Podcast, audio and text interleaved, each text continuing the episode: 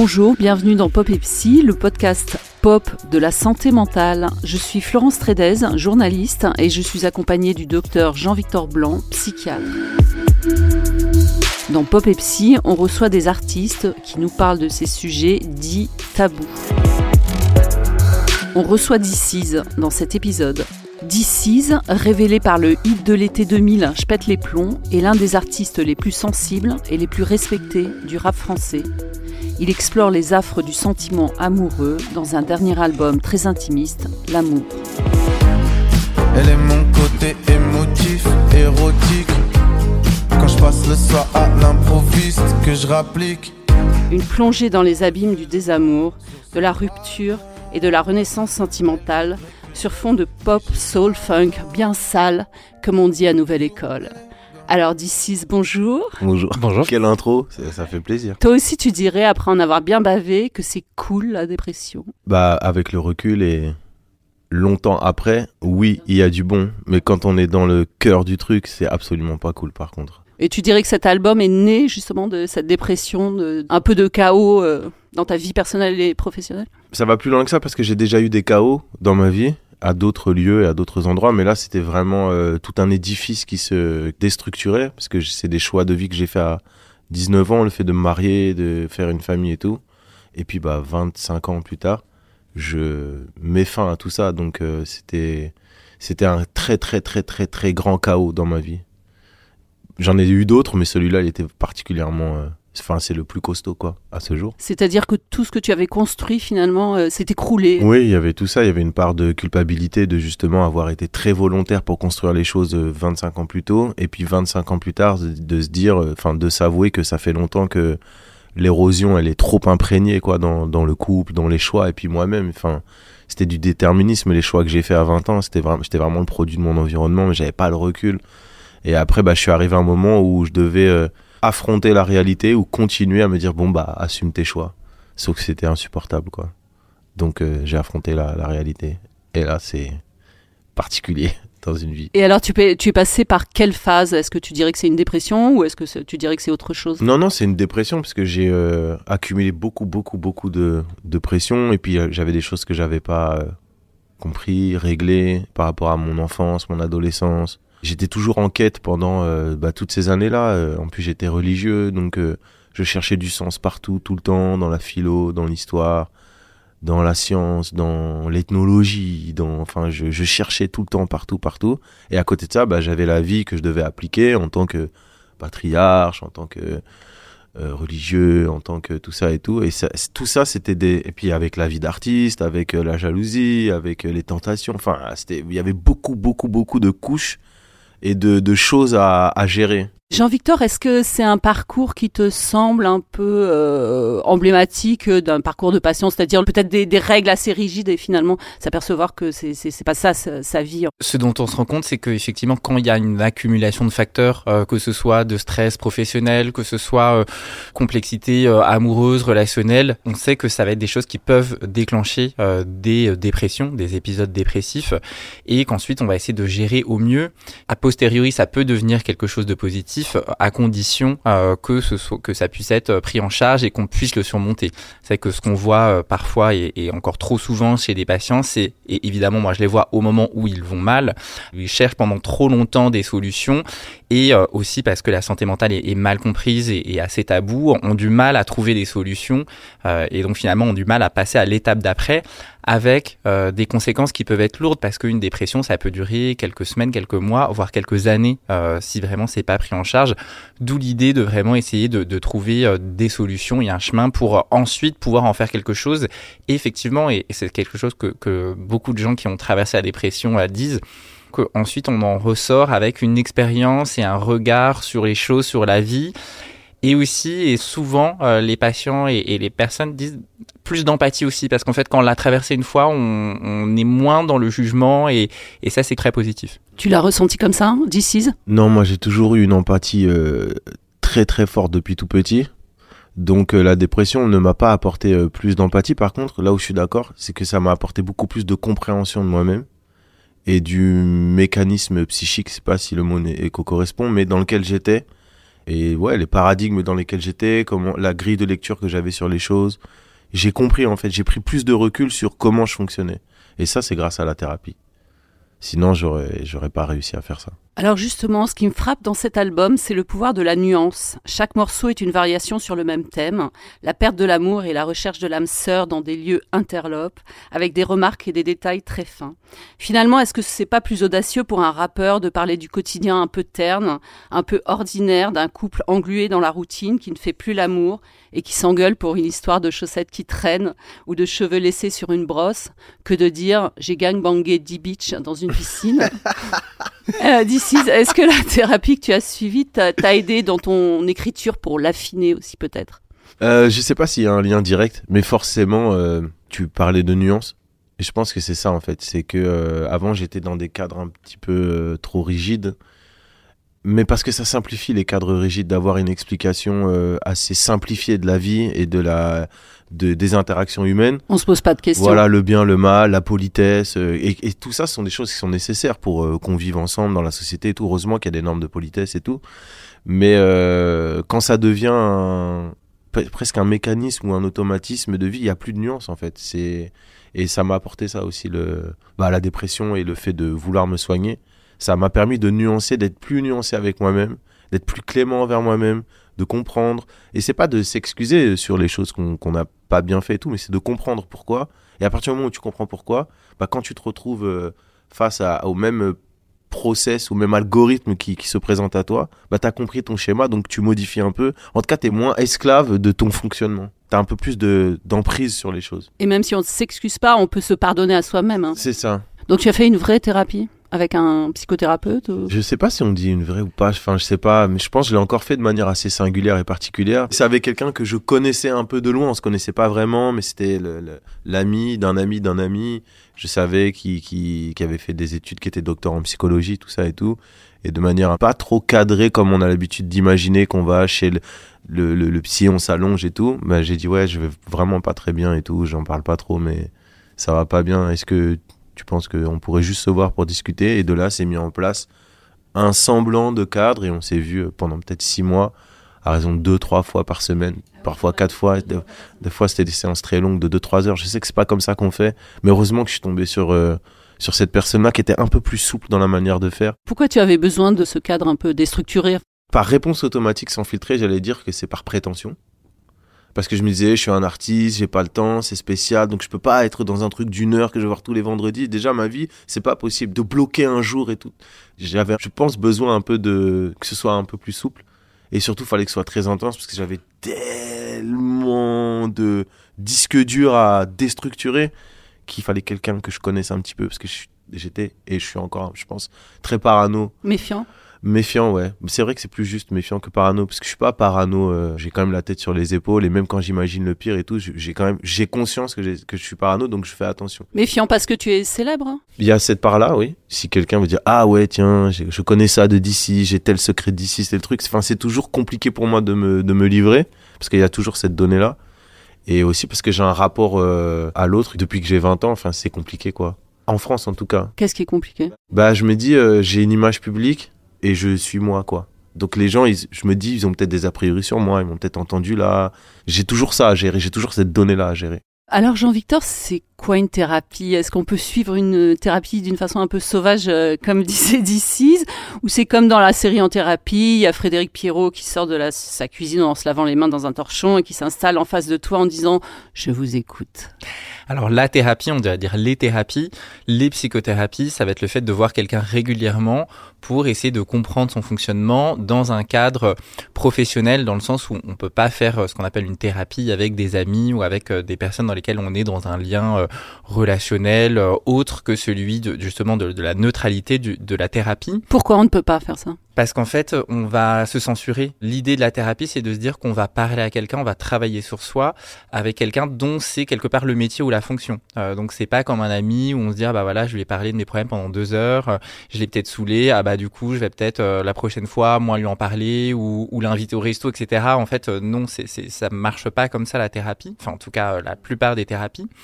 Ce qu'on voit dans thérapie, c'est un type de psychothérapie qui est la psychanalyse, qui en France est resté euh, très euh, puissant, qui est un type qui aide beaucoup de personnes.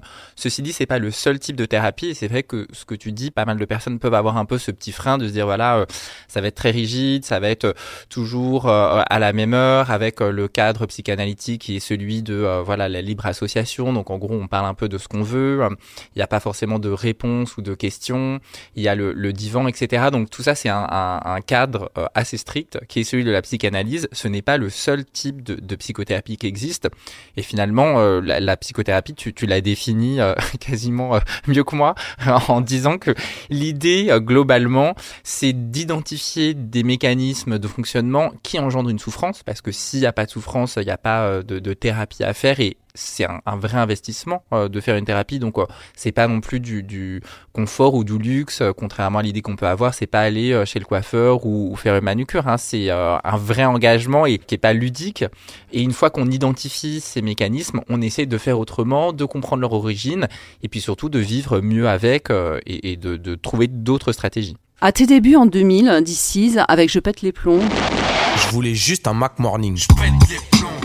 Je pète les plombs. Putain, je pète les plombs. Mais je pète les plombs. Tu es devenu big en France. Le succès t'est tombé dessus comme le félin sur les rondelles. T'es devenu le petit gars de banlieue qu'on invite sur tous les plateaux télé. Comment as-tu vécu ce moment de ta vie? Est-ce que ça a fait vaciller ta santé mentale? J'ai trop mal vécu. C'est vrai? Ouais, c'est fracassant pour un mec de 20 ans qui connaît que son quartier, sa famille euh, de du côté de ma mère, enfin voilà, qui a pas trop voyagé, qui a pas trop eu d'argent, qui vient quand même d'une certaine misère sociale et tout, se retrouver dans un milieu très bourgeois, très au fait de ce qu'on renvoie de, de, de la société du spectacle quoi, de de et se retrouver là-dedans et d'être un peu instrumentalisé à 20 ans Ouais, c'est compliqué. Juste sur des plateaux télé où toi tu arrives, t'as regardé la télé quand t'étais petit, t'as vu des émissions, tu dis ah ouais j'aimerais trop être là, ça doit être trop cool, les gens ils sont sympas, les gens ils sont trucs et tout, parce que c'est un jeu d'être sympathique en télé. Ou c'est une réalité entre initiés. C'est-à-dire entre gens qui se connaissent un petit peu dans les mondanités ou qui ont la même grille de valeurs, la même compréhension, le même registre d'humour, le même... Moi je venais de citer, c'était compliqué de me retrouver sur des plateaux où t'avais... Euh, un tel, un tel, un tel, et puis des, des journalistes qui t'amènent un peu par là, qui te caricaturent, qui te fichent dans un rôle, alors que... Quand on te parlait de clichés sur la banlieue, les, ouais. les, les, viols, l'argent, le, le, les deals, tout ça. De dimensions sociologiques, politiques à 20 ans, moi j'étais en train de découvrir ça, j'étais en train de comprendre ça, et, euh, et après, bah, j'ai ma propre part d'erreur aussi. Euh, le fait d'aller dans ces émissions-là, de voir deux, trois fois que c'est pas truc, mais d'y aller quand même, de dire, ouais, vas-y, je vais redorer le blason, je vais parler pour, euh, je vais représenter, je vais tout ça. Ça aussi, c'est des, des espèces de déterminisme qu'on a. Enfin, dans, un déterminisme dans lequel j'étais, où en tant que hip-hop, fallait représenter d'autres trucs. Alors que, non, je représente rien. Déjà, moi, mon parcours, c'est compliqué. Ma vie, c'est compliqué.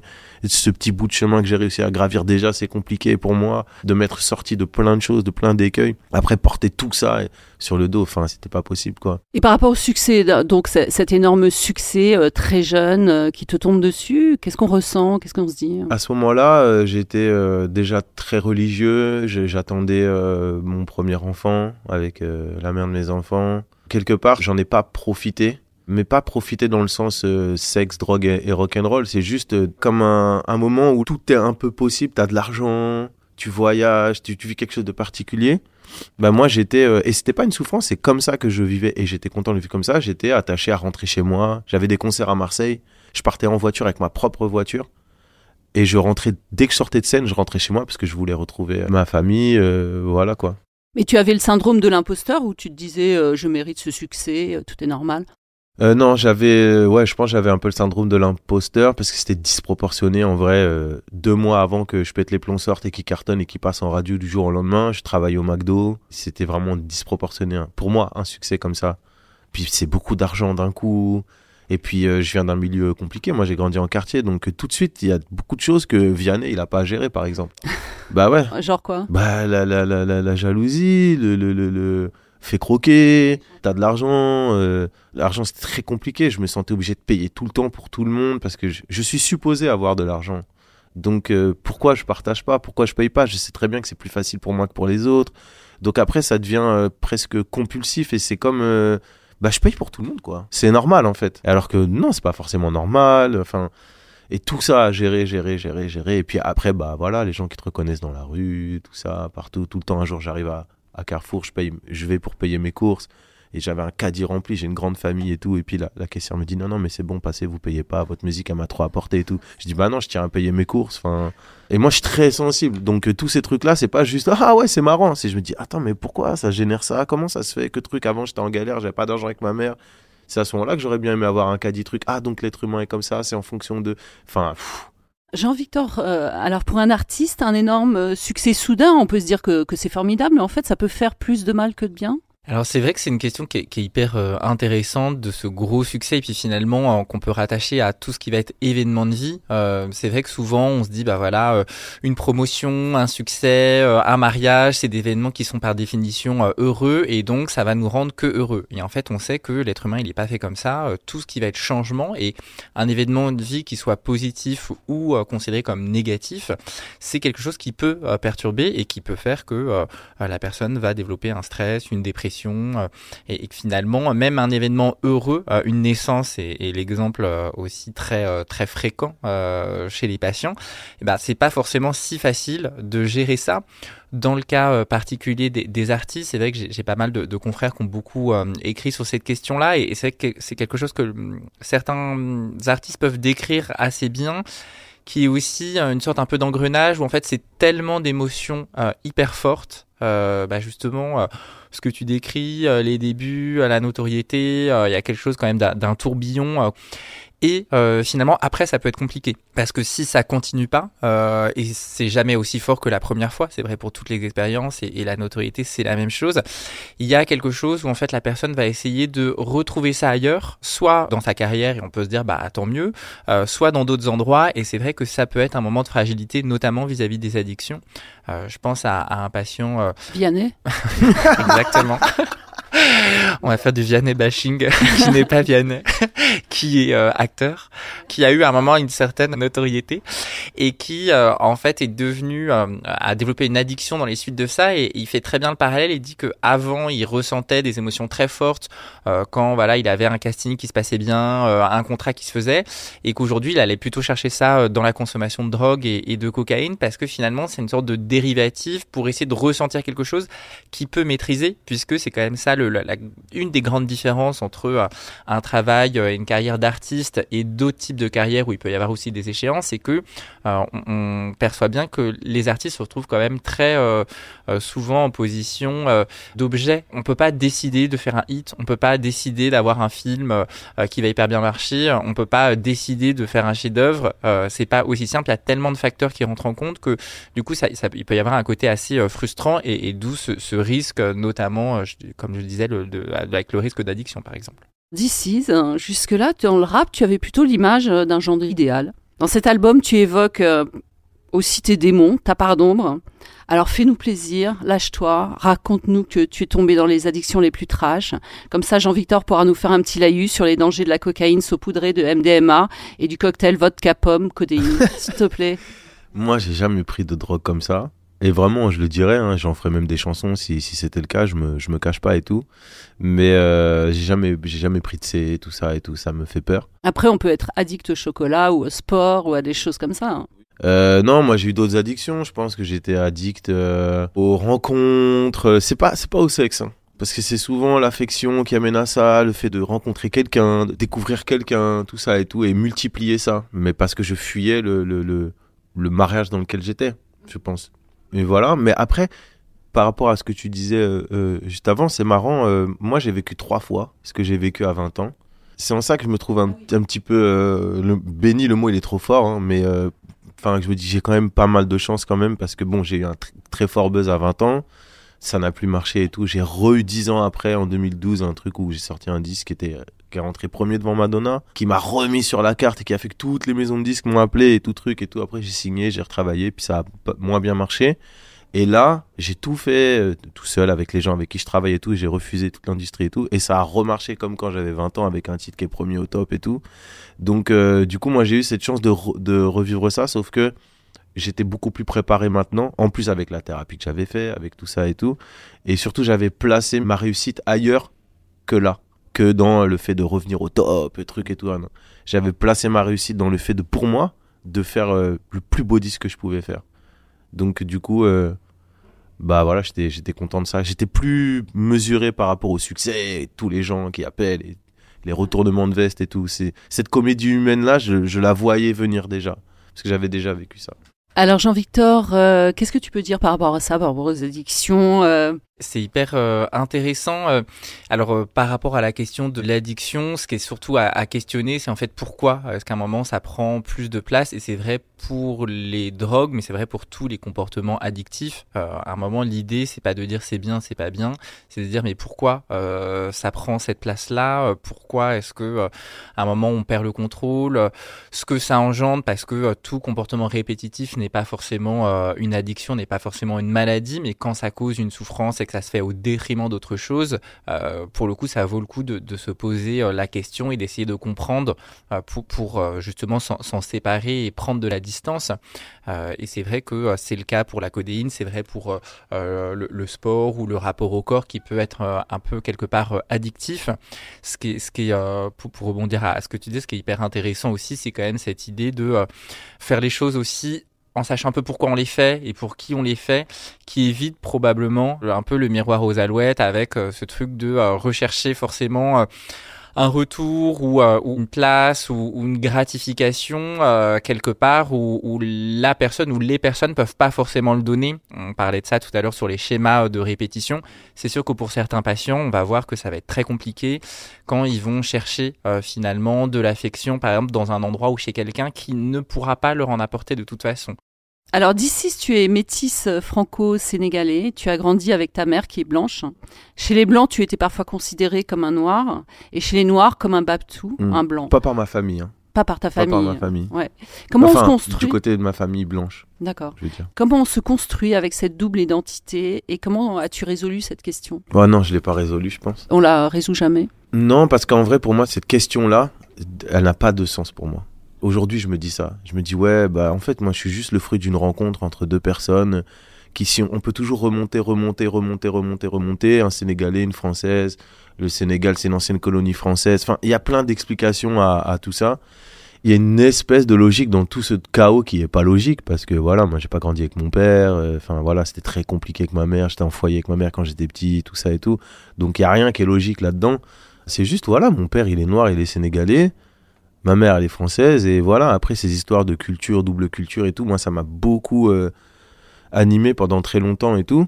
Mais euh, la thérapie m'a aussi euh, aidé à comprendre que bah, j'étais le fruit d'un environnement, que j'avais grandi essentiellement avec ma maman et mes tantes et que j'étais plus dans un environnement qui correspondait à ça. Le Sénégal, c'est quelque chose que j'ai connu après, que j'ai cherché à découvrir pour peut-être me compléter pour plein, plein, plein de raisons. Mais en vrai, l'individu que je suis, les habitudes que j'ai, Enfin, moi, je fêtais Noël avec euh, mon oncle et ma tante Bernadette et Michel quand j'étais petit. Ça mangeait du camembert. euh, moi, je prenais pas de vin parce que je buvais pas de vin, mais je buvais de l'oasis. euh, Enfin, voilà, c'est ça ma vie en fait. C'est pas du thieboudienne, tout ça. Alors que je connais, que j'aime, que j'ai appris et tout. Mais mon vaisseau de départ, c'est celui-là. Et c'est là-dedans que je suis le, le, le plus à l'aise, quoi. Après, il y a l'image peut-être un peu stéréotypée que les gens te renvoient justement euh, Oui. du métis. euh. Ben ouais, ça c'était trop compliqué pour moi. Moi j'étais au quartier, j'étais ben, voilà, je, je suis je suis métissé, je suis bronzé, je m'habillais comme un mec de quartier, donc forcément j'avais l'apparence et je glissais comme bah voilà, ça doit être un rebeu ou un truc. euh, alors que non, j'étais aussi ça, mais j'allais en vacances chez mes tantes, euh, chez ma tante Elisabeth euh, dans le jardin, et c'était mitoyen avec un champ et je jouais avec une vache et avec mon petit cousin pendant des étés et des étés, c'était cool et c'était loin des bagarres. Mais quand je rentre au quartier, c'était les bagarres, c'était le- l'environnement criminogène et anxiogène, la précarité. Il n'y avait pas que ça, hein, mais il y avait aussi ça. Tous les jours ou toutes les semaines, t'entendais qu'il y avait un gars qui était tombé pour ça ou pour ça, ou qu'il y avait un gars qui s'était pris un coup de couteau là et tout truc. Et en fait, quand j'étais là-dedans, pour moi, c'était normal. Mais avec le recul, je dis, mais c'est pas normal de grandir dans un environnement comme ça. Alors j'imagine même pas les gens qui ont grandi dans un, un pays qui est en guerre, quoi. Après, c'est peut-être parce que moi, je suis sensible, mais ça me touchait vraiment, quoi. De voir euh, cette violence autour, ces rapports, toujours euh, un peu de force. C'est très, très compliqué, en vrai. Jean-Victor, est-ce que être une personne racisée, ça change quelque chose dans le rapport à la santé mentale, à l'accès aux soins? Ça peut changer des choses, ce qui est assez euh, passionnant euh, dans ce que tu dis et qui, qui, fait le lien avec ce que tu disais tout à l'heure sur un peu ce qu'on t'a assigné comme euh, identité. C'est vrai que les personnes métisses, on leur attribue très souvent une origine qui va être plutôt celle de ils sont pas comme les autres, ils sont pas blancs. bon, et je parle en, en connaissance de cause étant moi-même métisse. T'es métisse quoi et quoi toi? Euh, Antilles et euh, enfin France, ouais, okay, okay. métropole. Et, et finalement, euh, le fait qu'on soit assigné à, à quelque chose, à, à une origine, euh, et, et, comme tu dis, en fait, euh, oui, tu es métisse et, et, en même temps, tu as vécu beaucoup du côté de, de, ta famille blanche. Et donc finalement, y a, y a, c'est pas comme s'il y a quelque chose qui s'était transmis à, à cet endroit-là. Ça peut effectivement générer un, un inconfort et, et aussi finalement dans la manière dont les personnes vont ensuite se situer euh, eux-mêmes euh, par rapport à, leur question de, raciser euh, ou pas. Et on sait que pour les personnes racisées, ça va être en général plus difficile d'accéder aux soins. Pour les hommes et les femmes, chez les hommes, il va y avoir quand même cette idée que la psychologie, la psychiatrie, la psychothérapie, tout ce qui va être la santé mentale, c'est pas quelque chose qui les concerne, euh, que ça va être plutôt associé euh, à la féminité, le fait de parler de soi, de parler de ses émotions. Euh, Or, on sait que c'est complètement faux. Euh, et quand on travaille, euh, ne serait-ce que euh, samedi, je fais de garde aux urgences, bon, on voit très bien que c'est très loin d'être le cas. Il y a beaucoup d'hommes, il y a beaucoup de, de, personnes racisées et que tout ce que tu décris, les effets systémiques, en fait, quand on est un homme noir, précaire, dans un milieu criminogène, on a beaucoup plus de risques d'avoir affaire à la santé mentale et ne serait-ce que le risque de, de schizophrénie, par exemple. Donc, il y, y, a vraiment cette double peine où à la fois c'est très tabou ça va être très difficile d'accéder aux soins. Or, c'est euh, des personnes qui euh, peuvent en avoir plus besoin que si effectivement, euh, pour reparler de Vianney, on est euh, un petit Vianney doit avoir ses névros dans le 16 hein. Mais bien sûr, on rigole et tout, mais en vrai, c'est juste d'autres problématiques à gérer. Mais c'est dans tous euh, les domaines sociaux, démographiques, dans tous les pays, la santé mentale, ça concerne par définition tout le monde. On sait malgré tout que euh, c'est plus facile de se faire soigner euh, quand on vient d'un milieu bourgeois plutôt blanc que euh, l'inverse. Et c'est vrai du coup pour la santé mentale. Donc c'est vrai que cette question-là, elle est, je trouve, assez assez passionnante. Est-ce que justement dans ton environnement, euh, la santé mentale euh, était tabou? Ouais.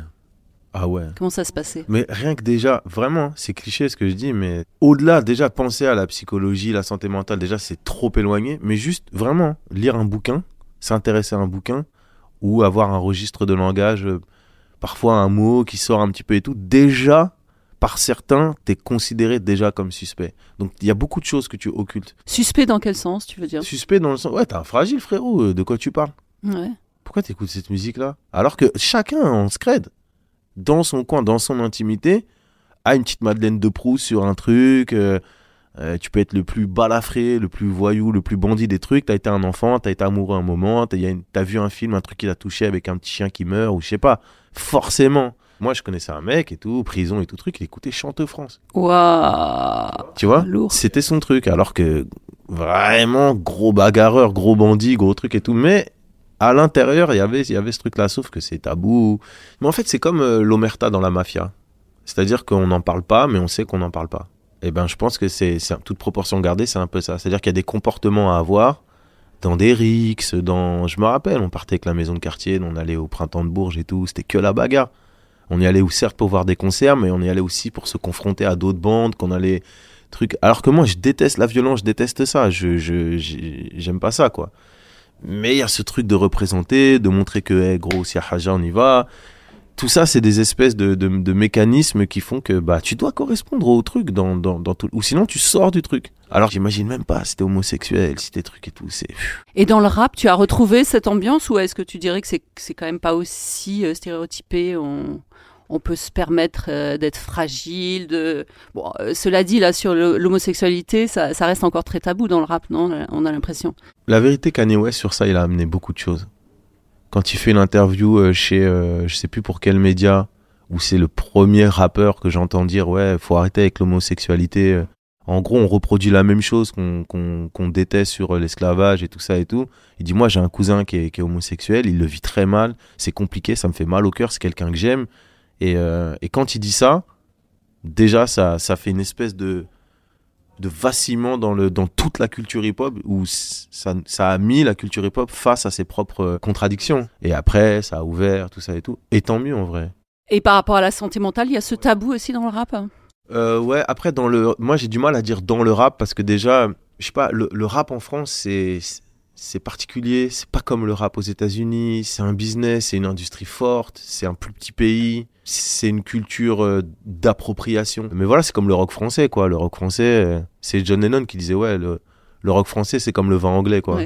Mais, euh, mais ça a changé quand même. C'est-à-dire qu'aujourd'hui, toutes ces questions de vulnérabilité, on est plus souple sur ça, et puis on est plus cool, et puis il y a des rappeurs blancs qui ont cartonné, donc c'est bon, ça montre aussi que la vulnérabilité, c'est cool, tout ça et tout. Moi, j'ai essayé, enfin, j'ai montré ça depuis longtemps, mais on n'attendait pas ça de moi. Jean-Victor veut dire quelque chose, je crois.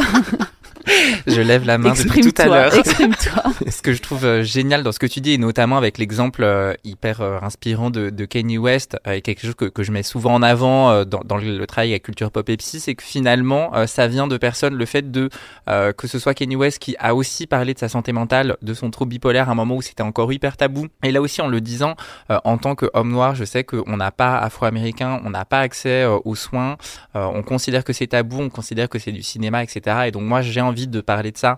Et, comme il a pu parler effectivement euh, de l'homosexualité, je crois que c'est Jay-Z aussi, ou qui a, parlé de sa mère qui euh, est lesbienne. Et donc on voit qu'il y a vraiment un mouvement de, libération de la parole et que finalement tous les stigmas euh, bah, à la fois peuvent se cumuler et en même temps c'est aussi une source que moi je trouve hyper inspirante qui est de se dire que en fait à la fois ça peut être quelque chose qui va se cumuler mais aussi il peut y avoir des choses de résilience, des choses où en fait les personnes vont aussi inverser le stigma et que souvent les personnes qui vont euh, parler de santé mentale, alors c'est qu'on a beaucoup d'exemples américains, ça va être des personnes racisées, ça va être des personnes d'orientation sexuelle non hétérosexuelle, ça va être des personnes qui ont eu un moment euh, dans leur vie euh, quelque chose, Maria Carey par exemple qui a beaucoup parlé aussi du fait d'être métisse et de son trouble bipolaire, et, je trouve qu'il y a vraiment quelque chose qui est intéressant sur cette question-là et, qui est incarné, qui commence à être incarné en France maintenant également. Après, avant Kanye, c'est moi c'est James Baldwin qui c'est phénoménal. Son œuvre, son, son, ce qu'il dit, c'est monumental, vraiment. Au moment où il le dit, comment il le dit, et puis au moment où il le dit, c'est, enfin, tu crains pour ta vie, vraiment. C'est pas comme aujourd'hui et tout, c'est, c'est Martin Luther King s'est fait tuer, Malcolm X s'est fait tuer, c'est, c'est, c'est fort. Ça a changé euh, ta vie euh, de lire euh, James Baldwin? Ouais, ouais. Heureusement que j'ai eu la littérature. Heureusement que j'ai eu tout ça parce que ça, ça t'aide à comprendre, à, à mettre du sens, à voir que d'autres gens ont vécu d'autres choses, à relativiser. Moi, Malcolm X, ça m'a énormément, énormément apporté. C'est comme un père de substitution pour moi. Et c'est marrant parce que même si je suis plus dans le cadre religieux, je continue à voir tout ce que m'a apporté cette figure-là dans juste le combat mental de pas se laisser euh, formater par euh, par l'esprit et l'époque euh, dans laquelle tu vis. Donc tu lisais en scred ou tu euh, Non bah justement, Malcolm X, ça je le lisais pas en scred justement. C'est en parce que, Bah ouais, c'est une figure, c'est accepté. Spike Lee avait fait un film et tout, donc ça c'était une lecture qui était euh, héroïque de, de, lire ça. Mais quand tu lis vraiment, tu vois toutes les sous-couches, la sensibilité de Malcolm X qui raconte la vérité de de enfin même quand il parle justement lui de ses démons et tout ça, enfin c'est trop fort quoi. Alors d'ici, quand on a un rappeur ou un chanteur euh, célèbre, après ces concerts, on a parfois une armée de fans qui vous poursuit dans les coulisses et qui tente de vous arracher votre chemise. En tout cas, je l'ai vu avec Julien Doré. Est-ce que ça t'est arrivé de tomber sur une femme érotomane qui fait une fixation sur toi et ne te lâche plus? Ouais. Ça s'appelle l'érotomanie. L'érotomanie, ouais. Ouais, j'en ai, j'en, ai eu. J'en ai eu euh, deux, trois, je crois. Et j'en ai une actuellement. Et j'aime pas faire ça, mais je, je, suis obligé de la menacer. J'aime pas ce mot-là. Après plusieurs fois, plusieurs années, de dire ouais, ça me gêne.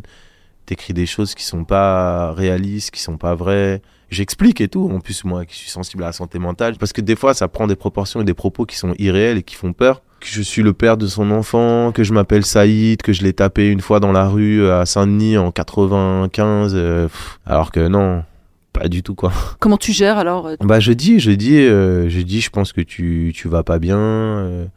Euh, voilà, moi ça m'effraie et tout truc. J'ai pas envie de te menacer ou de te dire que je vais contacter les, les, les services qui s'occupent de ça. Mais si, si, ça continue comme ça, c'est ce que je vais faire. Donc je préférais que tu prennes soin de toi plutôt que d'ignorer et tout. Parce que moi j'ai peur qu'elle vienne à la fin d'un concert. Surtout que je l'ai déjà vu une fois. Et puis tu sens que dans juste dans le bah tu dois savoir mieux que moi, mais dans leur regard, tu sens qu'ils sont pas là, enfin qui sont pas dans la même réalité. Ils sont peut-être dans une réalité qui est la leur et qui, qui fonctionne. hein. Mais euh, a une absence. hein. voilà, si cette réalité fait qu'à un moment elle pense que je suis vraiment lui et qu'elle a prévu de me mettre un coup de couteau pour euh, se venger, c'est compliqué quoi. On, voit- on voulait en parler justement, euh, Jean-Victor. C'est c'est quoi exactement l'érotomanie et pourquoi ça touche surtout les chanteurs beaux gosses hein? Ce qu'on appelle l'érotomanie, c'est un trouble délirant. Donc, euh, comme tu l'as dit, la personne perd le contact avec la réalité, sauf que à la place de euh, délirer, euh, par exemple sur de la paranoïa, on me venu mal, ou je suis le fils de Martien, par exemple, qui sont des thématiques de, délire assez fréquentes. Là, en fait, ça va être la conviction délirante d'être aimé. Donc, la personne va être persuadée, va croire de manière délirante que, bah, en l'occurrence, tu es amoureux d'elle ou que tu souhaiterais être en couple avec elle. Donc c'est pas la personne qui est amoureuse, c'est qui est amoureux. C'est ça qui va être très compliqué à gérer puisque la personne est délirante, donc elle peut pas prendre de recul vis-à-vis de ça. Et malgré le fait que euh, en t'entendant par exemple à la radio disant bah oui je suis très heureux en couple euh, avec telle personne, euh, la personne ne peut pas entendre ça, donc euh, dans sa réalité elle va dire ah en fait il dit ça parce que il sait que je l'écoute et donc c'est un moyen détourné de dire qu'en fait c'est moi qui l'aime etc. Donc c'est pas accessible au raisonnement ce qui en fait euh, quelque chose de délirant. Euh, quelque chose de délirant, on peut pas euh, accéder euh, juste avec de la parole, sinon ce serait pas une maladie, ce serait euh, juste une pensée. Ce qu'on appelle les objets euh, de l'érotomanie, ça va être des personnes célèbres, assez souvent des chanteurs parce qu'il y a aussi tout la, la sensualité qui va passer par les chansons, ça peut être des personnages publics, des personnalités politiques, ou tout simplement, le, le- un des classiques aussi, ça va être le, le patron, le N plus 1, N plus 2, etc. Donc il va souvent y avoir cette question un peu de prestige, ce qui fait que euh, beaucoup de chanteurs ont pu en parler. Et ça touche exclusivement les femmes ou c'est aussi les hommes? C'est beaucoup plus fréquent chez les femmes que chez les hommes, euh, pour des raisons qu'on comprend pas bien, euh, sachant que c'est une pathologie qui est assez rare, beaucoup plus rare par exemple que la schizophrénie. Ce qui est compliqué, c'est que souvent, euh, ces patients et ces patientes-là vont avoir du mal à accéder aux soins, parce que justement, il n'y a pas de conscience du trouble, et aussi parce que souvent, ça va pas être compris comme étant un trouble psychiatrique, mais comme voilà quelqu'un d'un peu exubérant. Et donc, euh, parfois, euh, c'est vrai que c'est des situations qu'on peut voir aux urgences, parfois aussi, euh, c'est des situations qui vont arriver aux urgences à travers euh, euh, quelque chose de médico-légal, euh, le dépôt d'une plainte, etc., euh, qui fait que du coup la personne en fait arrive aux soins Mm. sous la contrainte parce que il y avait plus d'autres moyens de faire autrement. Est-ce que le fait du- de lui dire ça, après je choisis mes mots, je suis doux, je, je, je l'accable pas, quoi. Mais j'essaie de la mettre face à la réalité, de faire qu'elle ne puisse pas contourner la réalité, quoi. En tout cas, ma réalité. Bah, souvent, un des conseils qu'on peut donner, c'est d'essayer d'éviter de répondre parce qu'en fait, ça alimente malgré Ah ouais. tout, euh, du coup, les croyances délirantes et de faire en sorte que la personne puisse être prise en charge. Mais c'est vrai que c'est une question qui est hyper compliquée hein, parce que euh, c'est pas forcément facile, c'est pas forcément évident. Euh, alors, euh, en plus, euh, pour toi qui est quelqu'un de célèbre, parce qu'à la limite, quand c'est une voisine ou quand c'est quelqu'un dans l'entreprise, bon, la, la personne a moyen de de- d'alerter la famille ou de mettre un tiers en face. Quand c'est quelqu'un que- qu'on connaît pas du tout, c'est encore plus compliqué. Euh, mais l'idée étant que la personne puisse avoir des soins, puisque euh, voilà, il faut considérer que c'est une pathologie comme euh, une autre entre guillemets, euh, que quelqu'un qui pense que euh, euh, voilà euh, la planète va s'écrouler euh, demain, euh, on considère ça comme étant un trouble délirant et, et finalement c'est vraiment le- le- l'objet du délire qui est différent, mais pas le mécanisme du délire. Ah oui. Alors d'ici, tu aurais pu finir broyé par l'industrie du disque. Un simple fétu de paille, hein, balayé par des géants euh, qui ont pour nom euh, Sony, Warner, Universal.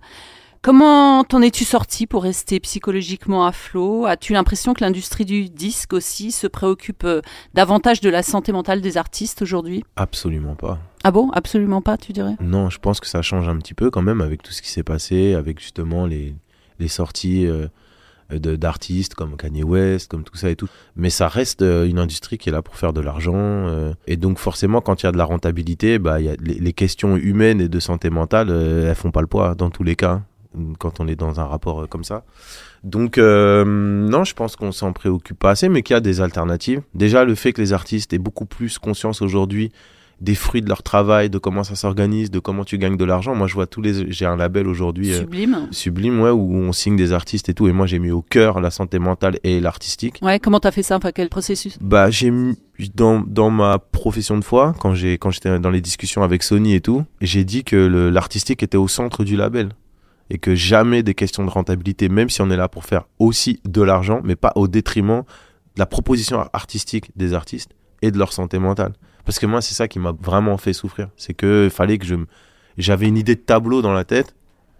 Et, mais ça correspondait pas au tableau qu'on attendait de moi. Donc il fallait que je me batte pour, pour euh, mettre les couleurs que je voulais et tout ça et tout. C'est-à-dire avec ton entourage, avec euh, la maison de disques euh Ouais, avec la maison de disque, mais au-delà de la maison de disque, c'est une espèce de chape de plomb de... où rien n'est dit, c'est toujours euh, comme ça, c'est toujours occulté, mais voilà, pour rentrer en radio, pour correspondre à telle playlist, pour truc, pour ci, pour ça, c'est dans le propos, dans, la- dans les sonorités, le jeu des mondanités, d'aller à tel endroit, de- de- d'avoir tel sourire, tel type de comportement. C'est un peu politique aussi. Mhm. Je me sens mal à l'aise en fait de... de Tu ressens ça. une pression euh, Ouais, Mhm. j'ai l'impression d'être faux ou de que ça se voit, que en plus ça ne va rien changer parce que combien de fois j'ai vu de gens qui des gens qui jouaient le jeu, qui jouaient tout le jeu et on- on- les gens basaient leur stratégie de sortie sur ça, sur le fait d'avoir telle émission de radio, tel truc et tout. Et au dernier moment, tu l'as pas parce qu'il y a juste un autre artiste qui a décidé de sortir son truc qui est plus rentable que toi et casse-toi, tu pues. Ah ouais? Et ouais, Ça Et, marche euh, pas euh, non, ça marche pas comme ça. Ouais. Et moi, je l'ai vu, j'ai vu ça. Et donc, c'est pas possible. Je me, je me- déjà, je souffre beaucoup, mais me mettre moi-même dans une situation où je sais par avance que je vais souffrir et que j'ai pas, et que j'ai le contrôle sur ça et que je le fais quand même, non. Donc, du coup, je me suis beaucoup construit dans la défiance. Mhm. Et je pense que c'est ça qui m'a sauvé, mais du coup, ça m'a aussi, dans ma carrière artistique, euh, coupé pas mal d'opportunités parce que j'étais trop méfiant, trop dans la défiance, trop dans eux, vous êtes comme ça, vous êtes comme ça, vous êtes comme ça, alors que non, c'est aussi une position qui est un peu bête Mhm. parce que de l'autre côté, tout le monde n'est pas mauvais. Et donc, du coup, bah, j'ai mis de la nuance et maintenant, ça se passe beaucoup mieux. Mais ça reste quand même une industrie qui est là pour faire de l'argent. Par rapport à cette prise de conscience, Jean-Victor, est-ce que tu as l'impression que ça concerne euh, que les artistes ou on est enfin face à une prise de conscience euh, collective euh, par rapport à la santé mentale? Disons qu'au moins aujourd'hui c'est un sujet, euh, ce qui longtemps n'était pas du tout le cas, euh, et aussi parce que les artistes n'avaient pas forcément les moyens de, de l'exprimer, et c'est vrai que ton parcours là-dessus, euh, il est aussi hyper intéressant. Euh, euh, à l'époque de Je pète les plombs, il y avait pas ou peu de réseaux sociaux. Moi je me rappelle, voilà, le, le titre, on l'entendait tout le temps, la et tout, à la radio, mais il n'y avait pas de moyen de, de, de s'exprimer directement, et donc ça passait forcément à travers des tamis qui étaient bah, typiquement les émissions de divertissement, voilà, du samedi soir, il y avait que ça à regarder, il n'y avait pas de YouTube, etc. Forcément, la prise de parole, elle a été complètement euh, verrouillée et Formaté euh, formatée et, et réussir à exprimer un sujet euh, qui t'importait, etc. Je pense que c'était très très compliqué. Aujourd'hui, il y a quand même cette liberté de d'expression qui est quand même plus plus positive, le fait qu'on comprend mieux aussi la santé mentale et c'est on va dire un peu le reflet du mouvement qui traverse toute la société autour de ça. Ceci dit, il reste encore effectivement euh, beaucoup beaucoup de chemin à faire et c'est vrai que euh, l'impératif euh, financier capitaliste versus la santé mentale qu'on soit travailleur ouvrier artiste ou dans une tour à la défense on sait bien que le, le, le match est assez souvent déséquilibré d'où l'idée de de l'intérieur essayer de changer un peu les choses C'est ça. Tu dirais d'ici justement que les réseaux sociaux t'ont aidé à, à apporter une- un, un message plus authentique, une parole plus libre? Oui, c'est vrai que bah, c'est la désintermédiation, c'est-à-dire que bah, c'est un canal direct entre moi et, les- et mon auditoire. Donc déjà, ça, ça, ça a apporté beaucoup de choses, ça m'a aidé. Mhm. Euh, ça a été salvateur même pour ma carrière, parce que je, je suis un rappeur euh, à l'ancienne, Euh, enfin pour euh, les- la génération d'aujourd'hui. Mais Ça, moi, ça j'ai- veut dire quoi alors Bah, j'ai eu un tube dans les années 2000, quoi. Donc, euh, quelqu'un qui est né en 98, euh, c'est un peu old school. Moi, ça m'a aidé, ça a été salvateur dans le sens où c'est quelque chose que j'ai vite compris. En plus, c'était, moi, je l'ai vu comme un terrain de jeu artistique où tu peux poster des photos, tu peux poster des, de la direction artistique, des idées, des moods et tout. Donc, ça, déjà, c'était hyper jouissif pour moi. Et c'était Facebook à la base, après Twitter, après Instagram, tout ça. Mais il y a aussi l'effet pervers de tout ça, c'est que euh, C'est quoi l'effet pervers? bah, c'est que c'est aussi, ça peut être aussi une forme d'addiction. Quand je vois des gens qui peuvent pas se voir sans filtre, ils veulent avoir la même image en réel que le filtre. Moi, tout ça, ça me, ça me fait peur. Puis il y a un documentaire sur Netflix, même si j'avais déjà lu tellement de trucs sur ça euh, avant, mais il est bien fait et qui s'appelle Derrière nos écrans de fumée, où ça te parle justement bah, des psychologues derrière toutes ces applications-là, qui ont regardé le comportement humain Ouais, ça fait peur. hein. qui sont servis de, de voilà des études en psychologie qui sont faites depuis longtemps. Les gens qui ont fait ça, à un moment, se sont dit bah on sait qu'on rend accro et qu'on utilise des chemins un petit peu euh, opaques pour la, la conscience euh, générale, mais on le fait quand même pour la rentabilité toujours. Alors pour terminer, d'ici, on va finir avec les questions traditionnelles de Pop et Psy. C'est notre petit rituel à nous. Quel est ton héros ou ton héroïne Pop et Psy? Ok, c'est très cliché, mais mon héroïne moi c'est ma maman. Oh, c'est beau. Non, c'est- c'est- j'adore, c'est- J'ai c'est- envie de pleurer. Non mais c'est vraiment, c'est vrai que c'est Mais elle s'est tellement battue, elle a tellement pris des choses très compliquées dans sa vie déjà, dès qu'elle était, elle a perdu ses, ses parents très tôt. Après, elle a rencontré mon père, elle a dû éduquer un enfant sans argent, sans truc et tout. Vivre avec tout ça et avoir cette dignité-là de pas céder à des choses, euh, à la facilité, tout ça et tout, c'est, c'est incroyable pour moi. Vraiment, ce qu'elle a vécu, c'est très, très, très, très fort. Moi, déjà, j'ai vécu des trucs, c'est compliqué de vivre avec ça. Et c'est pour ça, ma mère, quand c'était compliqué des fois et tout, je lui dis, ouais, je suis en dépression sur des trucs et tout, elle me dit, mais tu sais pas c'est quoi la dépression? Moi, j'ai vécu avec une maman qui était dé- vraiment maniaco-dépressive, vraiment, genre. Donc du coup, c'est pour elle, c'est des petits problèmes que j'ai, alors que pour moi, c'est pas des petits problèmes, c'est compliqué, c'est des, je suis handicapé social à certains endroits. Et du coup, euh, bah voilà, mais enfin, quelle force quoi, quelle force. Donc c'est ma mère, ouais. Quelle est ta chanson Survivor euh, qui donne la pêche? Je pense que c'est Lost de Frank Ocean, parce que je me dis que je suis pas tout seul. Donc du coup, ça donne euh, beaucoup de force. Puis c'est tellement beau ce qu'il fait. Alors, est-ce qu'il y a une personnage de, de film ou une série euh, qui t'a marqué sur le, au sujet de la santé mentale? Ouais, c'est euh, le personnage, j'ai pas le nom, et c'est dommage, mais c'est le personnage joué par euh, Adam Sandler dans le film Punch Drunk Love de Paul Thomas Anderson. Le personnage, c'est un garçon qui est seul au milieu d'une fratrie, mais enfin que des sœurs. Il a beaucoup de mal avec euh, l'amour, il aimerait être en amour, il aimerait et tout. Euh, du coup, il se raccroche au sexe, il appelle des numéros euh, porno, tout ça et tout, mais pour parler à des femmes, mais en fait, il veut juste leur parler, il est même pas dans le mais donc, il se retrouve dans un espèce d'engrenage comme ça, et puis ses sœurs qui veulent à tout prix le mettre avec quelqu'un, et puis un jour il rencontre euh, enfin quelqu'un par, c'est la, copine d'une de ses sœurs, et cette espèce d'élan d'amour qu'il a va, va lui faire totalement changer son, son rapport à lui-même, et il devient beaucoup plus fort. C'est pour ça que ça s'appelle Punch Drunk Love, parce qu'il y a une scène qui est incroyable dans le film par rapport à ça, par rapport à un coup de poing. Et je le trouve très juste et très fort parce que c'est vrai que l'amour, ça peut procurer ce sentiment-là de se transcender. Je me retrouve beaucoup dans ces personnages-là. Et une raison d'être optimiste en 2022 euh, concernant la santé mentale? Je, je pense, je pense à ma fille, là. Ouais, Je me dis, elle a 6 ans. ouais. Et euh, c'est vrai, il y a toute la théorie de l'effondrement et tout ça, il y a toutes ces choses-là et tout, mais j'ai l'impression qu'en tant que fille, elle va, elle va grandir dans un monde qui est un peu moins oppressant vis-à-vis d'elle. Le simple fait que les hommes aujourd'hui aient à se poser des questions sur leur comportement, comment, comment ils s'adressent, comment ils parlent, Sur la masculinité voilà, toxique. comment ils euh, utilisent euh, tout ça et tout. En vrai, c'est cool. Après, voilà, faut pas idéaliser les choses non plus et c'est c'est tellement ancré, il y a des comportements qui sont tellement ancrés. Mais au moins, le simple fait qu'on en ait parlé et qu'on ait à rendre des comptes sur ça, ça me rend euh, optimiste. Écoute, This Is, euh, moi personnellement j'ai trouvé ça génial. Ouais, moi aussi, c'est cool. Mais je savais que ça allait être cool. On s'était déjà rencontrés. Merci, Puis j'ai rencontré Jean-Victor. merci, merci vraiment. Merci à vous. C'était formidable et ton album est absolument Merci génial. Je le recommande à tout le monde. L'amour. C'est le love, ma gueule. Et Jean-Victor, l'amour aussi.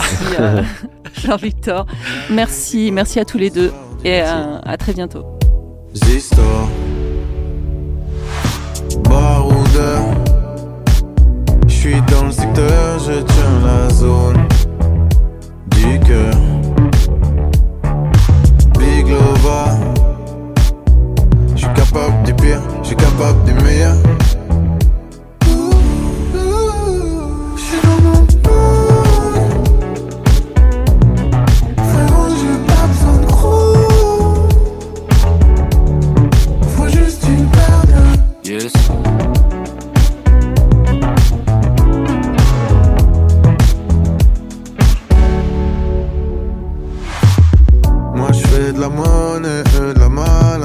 pareil.